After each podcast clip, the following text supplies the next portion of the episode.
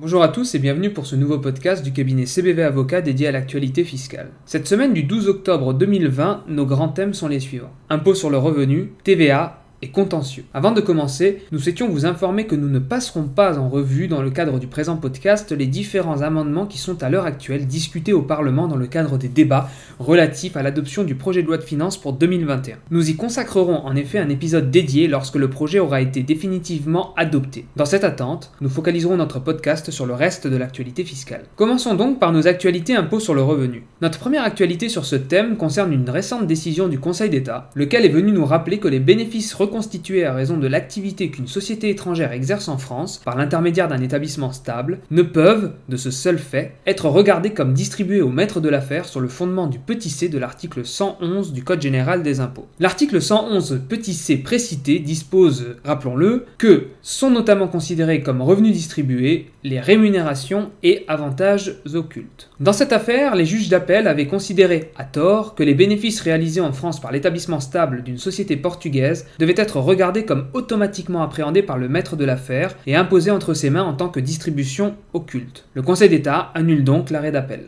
Notre seconde actualité en la matière concerne également une récente jurisprudence du Conseil d'État. Les hauts juges nous ont rappelé à cette occasion leur interprétation des critères de résidence fiscale de l'article 4b du Code général des impôts, et notamment celui du centre des activités économiques en France. En effet, au cas particulier, le Conseil d'État retoque les juges d'appel pour insuffisance de motivation. Ces derniers s'étaient limités à considérer ce critère de résidence fiscale comme rempli du seul fait que les contribuables avaient en France des sociétés et des biens immobiliers. Or, il appartenait aux juges du fond de rechercher si ce patrimoine était productif de revenus dès lors que les intéressés soutenaient qu'ils percevaient la majorité de leurs revenus de leurs activités professionnelles en Belgique. Passons à notre actualité TVA. Là encore, c'est le Conseil d'État qui vient nous rappeler l'importance du coefficient de taxation pour déterminer l'étendue du droit à déduction de la TVA en cas d'affectation mixte des biens et services requis pour les besoins d'une activité économique donnée. En effet, il est rappelé en particulier que lorsque les dépenses effectuées pour acquérir des biens ou des services qui font partie des frais généraux liés à l'ensemble de l'activité économique de la sujettie, ce dernier bénéficie d'un droit à déduction de la TVA dont l'étendue varie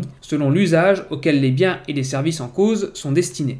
Lorsque les biens ou services sont utilisés concurremment pour la réalisation d'opérations taxées et pour la réalisation d'opérations exonérées, la déductibilité n'est que partielle, y compris dans l'hypothèse particulière où l'assujetti est tenu de répercuter l'intégralité du coût de ses dépenses dans le prix de ses seules opérations taxées. Le Conseil d'État va ainsi censurer l'arrêt d'appel sur ce point. Évoquons enfin notre actualité contentieux. Le Conseil d'État est revenu sur l'importance procédurale de l'envoi de l'avis de vérification préalable à toute procédure de vérification de comptabilité. Dans cette affaire, une société portugaise faisait l'objet d'une vérification de comptabilité au titre de son établissement stable en France et avait été redressée aussi bien au titre de l'impôt sur les sociétés que de la TVA. Or, la société portugaise soutenait que la procédure était irrégulière en ce que l'avis de vérification qui lui avait été adressé ne mentionnait pas les impôts sur lesquels il portait et qu'il n'avait été adressé qu'à son mandataire fiscal en France, lequel avait été désigné au regard de la seule TVA. Partant, le Conseil d'État considère que la société portugaise est fondée à demander l'annulation de l'arrêt d'appel en tant qu'il porte sur les suppléments d'impôts sur les sociétés en litige. Cette dernière actualité clôture notre revue de cette semaine,